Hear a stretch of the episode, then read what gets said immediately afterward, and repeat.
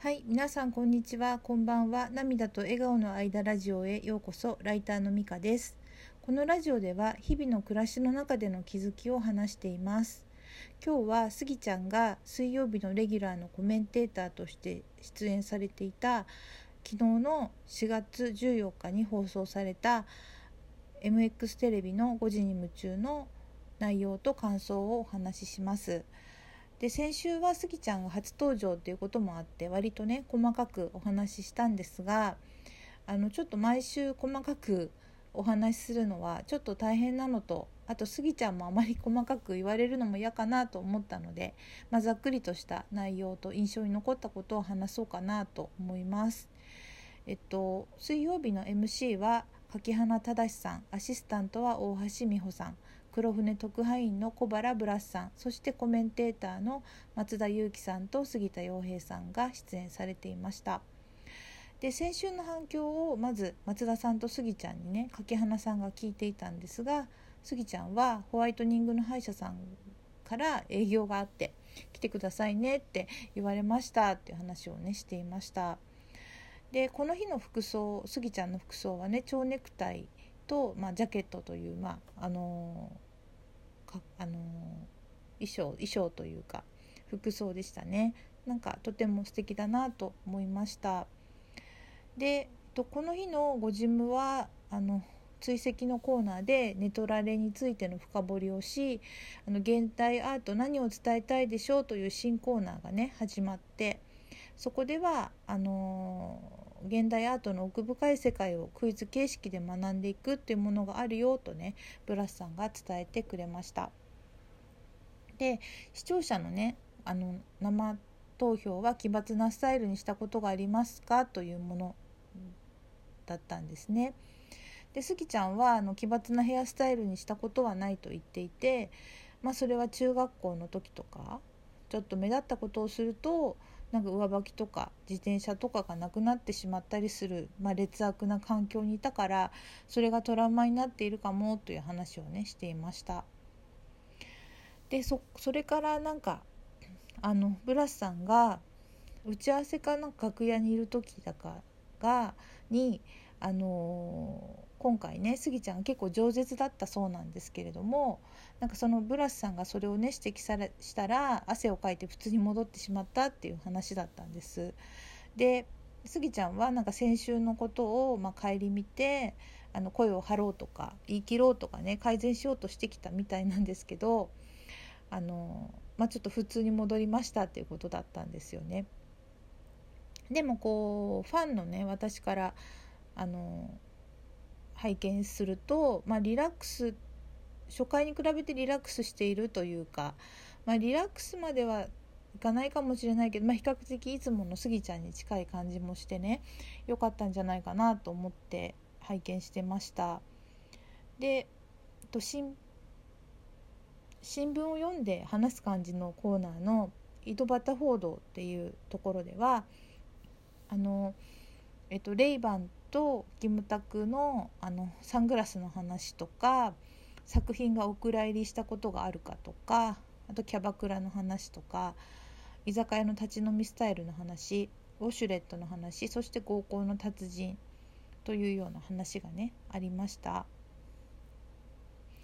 でスギちゃんがまあコメントしたことをこうピックアップすると作品がお蔵入りしたことがあったかっていう話があってなんかもしそうだった場合はネタにするしかないし何日か落ち込んでどうにか浮上するしかないとで相手は責めないというようなことを言っていましたね。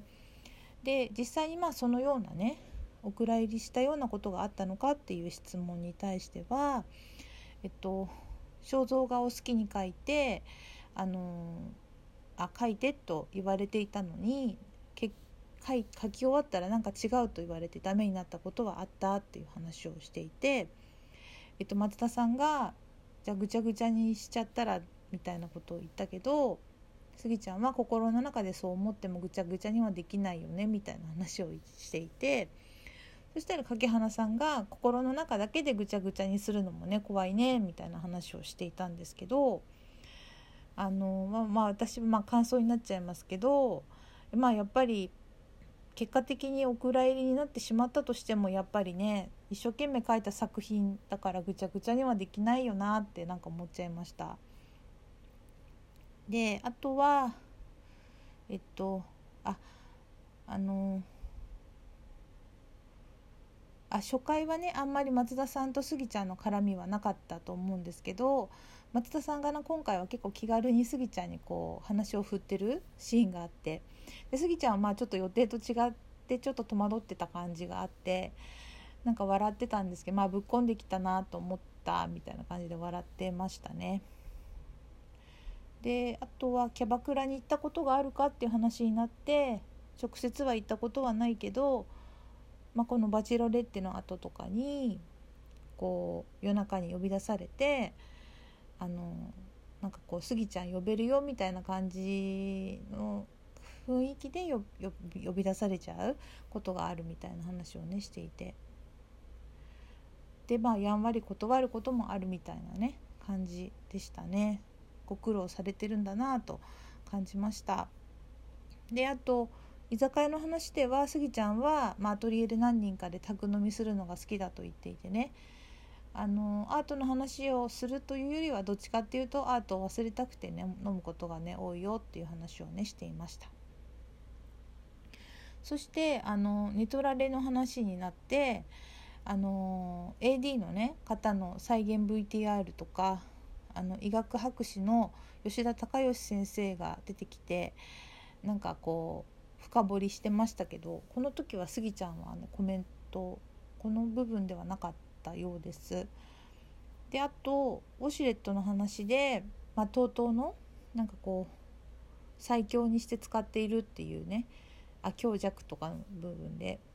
とかあとビデオも使ってるとかまあそういった男性陣は話が盛り上がってましたけど女性陣はね使わないっていう話をしていました。でその後あの現代アートで何を伝えたいでしょうっていうコーナーがあってでそこではあのインディペンデント東京のスギちゃんのトークショーの時のモデレーターのタグボートの徳光さんがスタジオにいらしていてあのいろいろねお話をしていらっしゃいました。であのえっと問題としては青沼祐介さんという方が作ったあ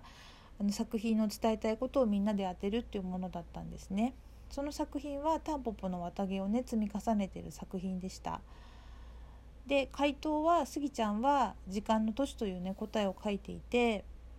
あのタンポポなので儚い感じがしてそれがお城みたいに見えたんでなんか儚くてこの一瞬一瞬を作品にしたいのかなって思った思ったと。であと都市というか建築なのかなとか建造物なのかなと思ったからその時間の都市っていう風な答えを書いたっていう話であの歪んだ時計みたいなイラストも描いてくれていてあの答えてましたね。で松田さんは「睡眠のような」とか影花さんは一人はみんなのためにみんなは一人のためにみたいな感じで言っていてブラスさんは命の歩む道はわからないっていうふうに書いてあったんですけど、まあ、そのタンポポの綿毛がねまさかこんなことになるとは思ってなかったと思うっていう話をしていてなんかその回答がちょっと面白いなと思いました。で答えとしてはあの新陳代謝を行う都市息を立てる都市を植える分譲01という作品ですということでで現代の都市はスクラップビルドの繰り返しで膨張した結果だとでそれをタンポポの植え替わりで表現しているっていう作品だったんですね。であの最もね回答に近かったのはスギちゃんということで正解というふうにしてあの盛り上がってました。でその後ブラスさんのイライラ天気予報がねあってで最後にえっと先週ブラスさんを表現した、まあ、300万円くらいかなと言っていた作品がどうなったのかっていう話からね、まあ、売れましたっていうことでなんかすごいねっていう話をしていてでご自分にスギちゃんを入れたのは番組の制作費をスギちゃんに稼いでもらうためなんじゃないかとかあのブラスさんが言ったりあの柿花さんがスギちゃんはお金になるとか、まあ、そういうようなね話をして終わっていましたね。でここからはあの私の感想なんですけれどもあの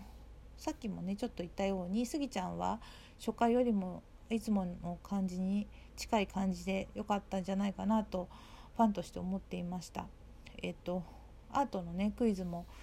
さすがだなと思ってそうやってあの正解に近かったなのはやっぱり見方とかがねアーティストなんだなと思いました。であのこれは私の問題っていうか私の視点の問題なんですけどあのスギちゃんがね番組に出られるっていうことであのスギちゃんねとてもこう親近感がある方なのでなんかついねこうただのファンなんですけどあの身内が出てる感覚になってしまって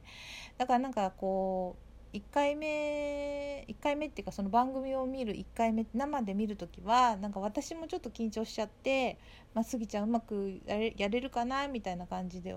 見ちゃうんですよね。でまあ録画したものを見てあ2回ぐらい見ていや全体で3回ぐらい見てようやくこう気持ちが落ち着ける感じなんですよね感情移入しすぎちゃって。なのでなんか身内感覚で言うとなんかあの今週も「お疲れ様でした頑張りましたね」っていう感じだし私はこの番組のあのこうちょっと緩い感じのは好きなので